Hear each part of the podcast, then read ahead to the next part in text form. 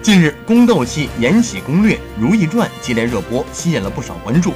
剧中的几位主角所驻地也引起了游客的好奇心，成为故宫热门的景点。